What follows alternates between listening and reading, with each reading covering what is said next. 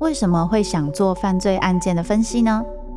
我不是要去讨论其中的猎奇性，这些犯下重大刑案的人，他们可能就是我们身边都会出现的一般人，只是因为发生了一系列的无法承受之重，最终被内心的怪物所吞噬。在这些悲剧性的案件中，你可以看见人性与心理的辗转坠落或求生。与你我都可能经历的深渊。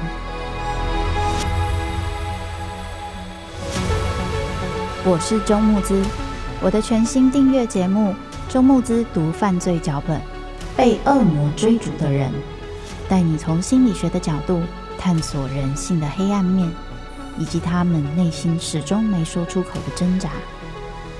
现在就到 Apple Podcast 以及静好听，搜寻。周慕之读犯罪脚本，被恶魔追逐的人。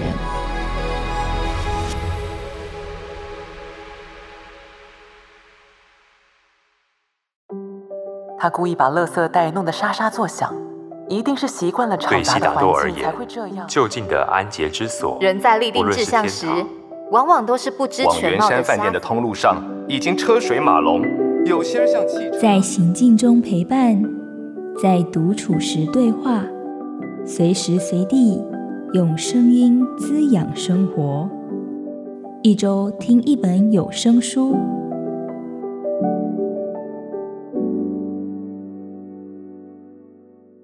欢迎收听由静好听制作的一周听一本有声书。我是静好听的主播经纪莹杰，今天要跟大家分享的有声书是。意大利音乐厨房，古典音乐好好吃。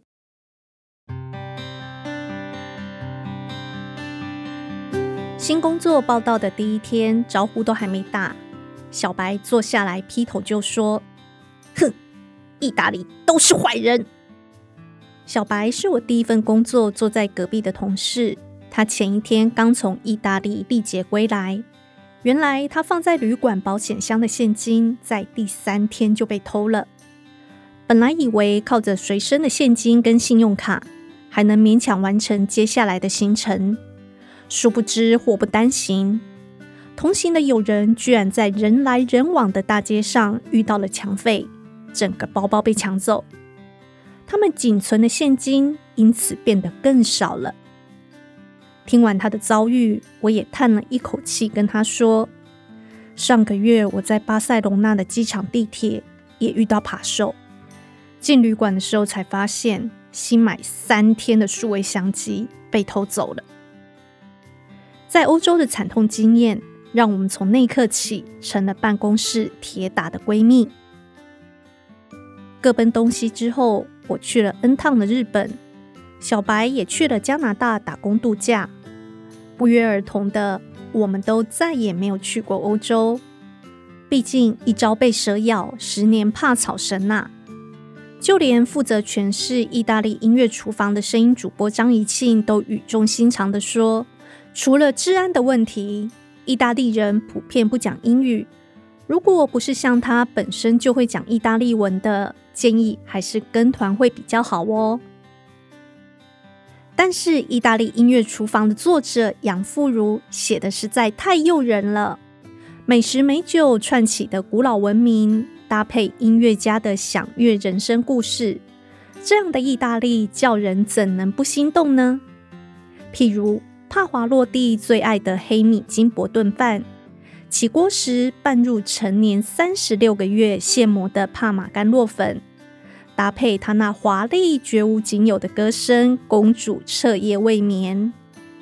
再来那块三公分厚、一百五十公克重的菲力牛排，用油煎过，肥滋滋、香喷喷的新鲜鹅肝，口感柔滑、气味丰富的奶油，豪迈刨成厚片的黑松露，所有的食材层层叠叠。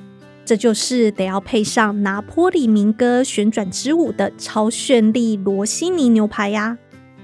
还有还有，把各种水果切成小块，再加点柠檬汁和糖，放进冰箱里冷藏至少一个小时，上桌前记得加点气泡酒。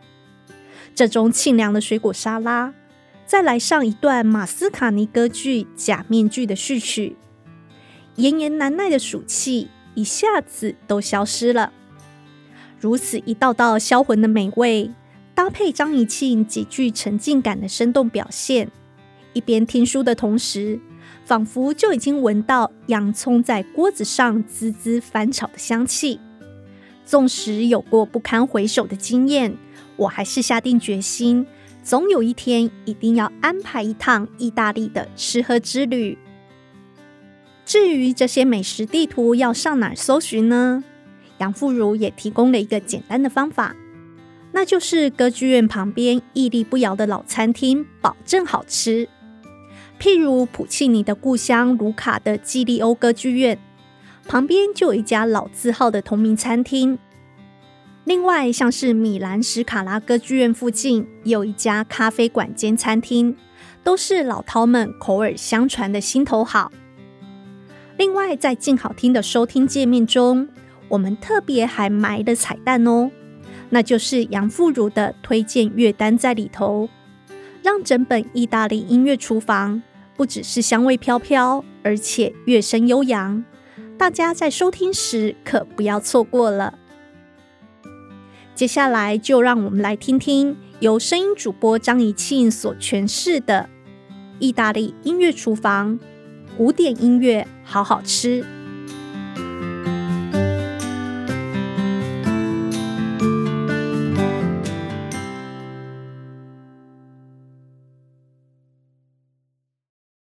意大利音乐厨房，古典音乐好好吃。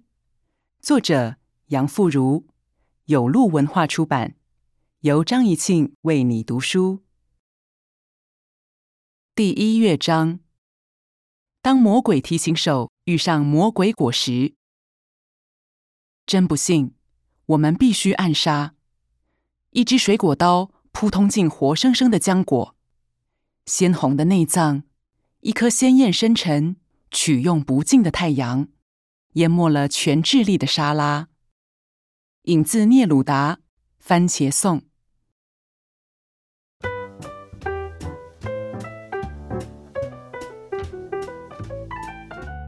我站在超市货架前，不知所措。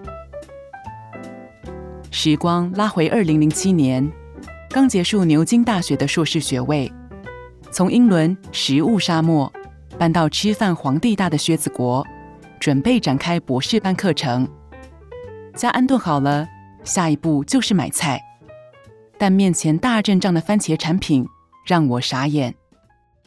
在台湾，新鲜番茄被当水果吃，跟番茄有关的食品大抵是番茄汁和番茄酱。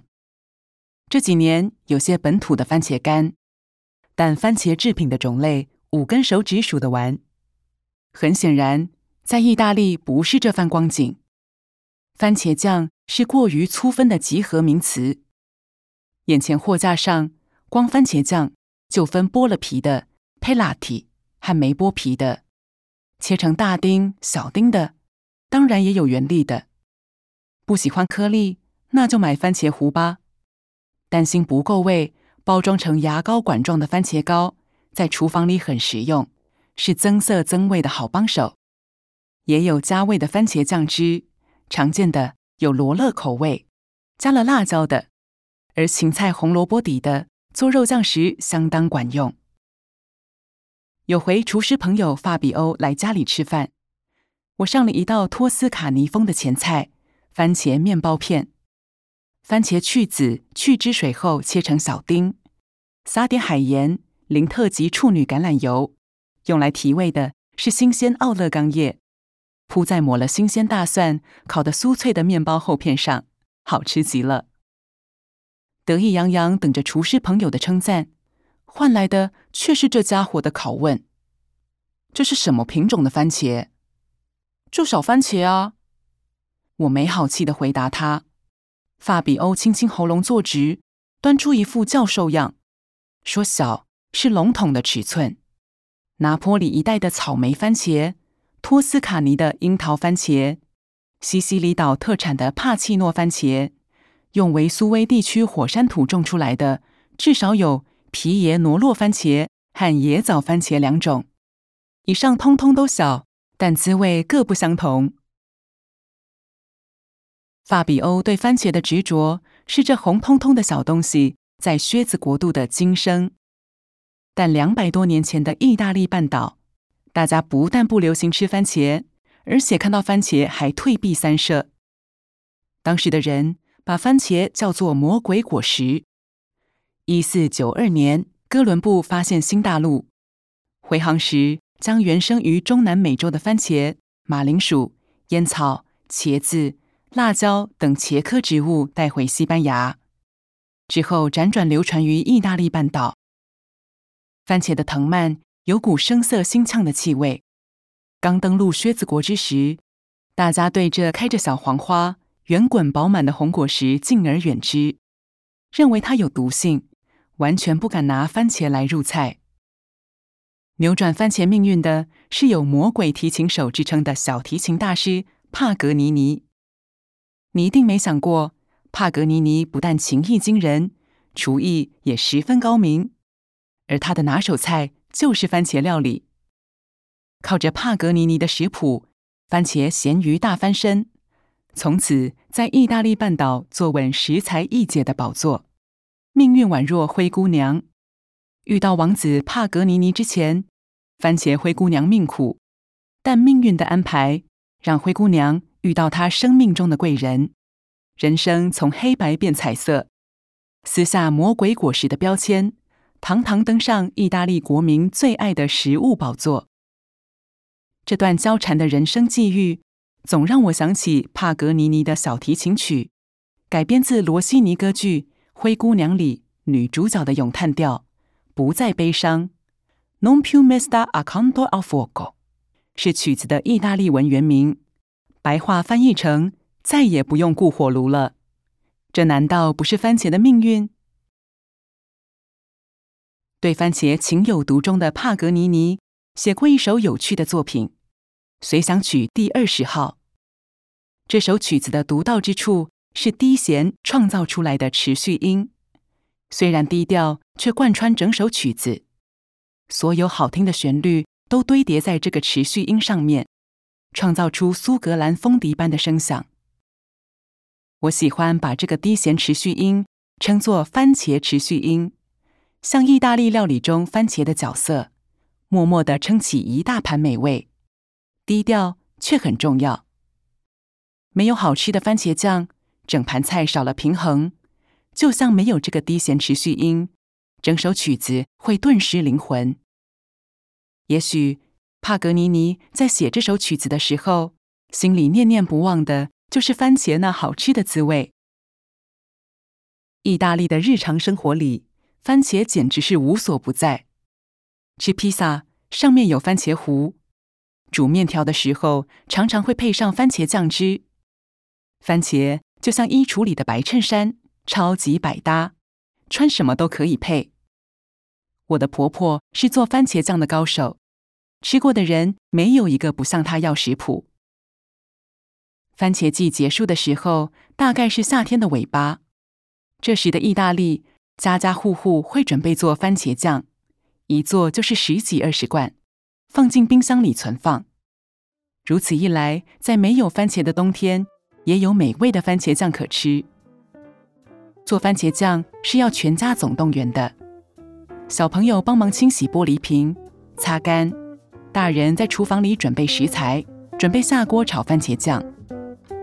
这一罐罐红彤彤的美味用途很多，做海鲜意大利面、香料烤鸡，或是苏联多风味的香炒蛤蜊，每一样都是用这个番茄酱当底料。